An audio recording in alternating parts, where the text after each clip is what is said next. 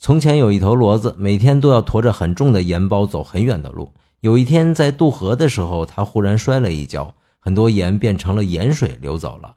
骡子觉得身上越来越轻松，于是他记住了这个让自己变得轻松的经验。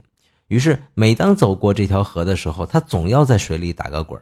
没过多久，它的主人发现他总会把盐包弄湿，让自己蒙受损失，于是决定把这头骡子给卖了。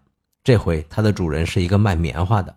当这头骡子驮着棉花包再次渡过这条小河的时候，骡子凭借自己的经验，又在河里打了个滚不过这下可惨了，棉花变得越来越重，压得骡子几乎站不起来了。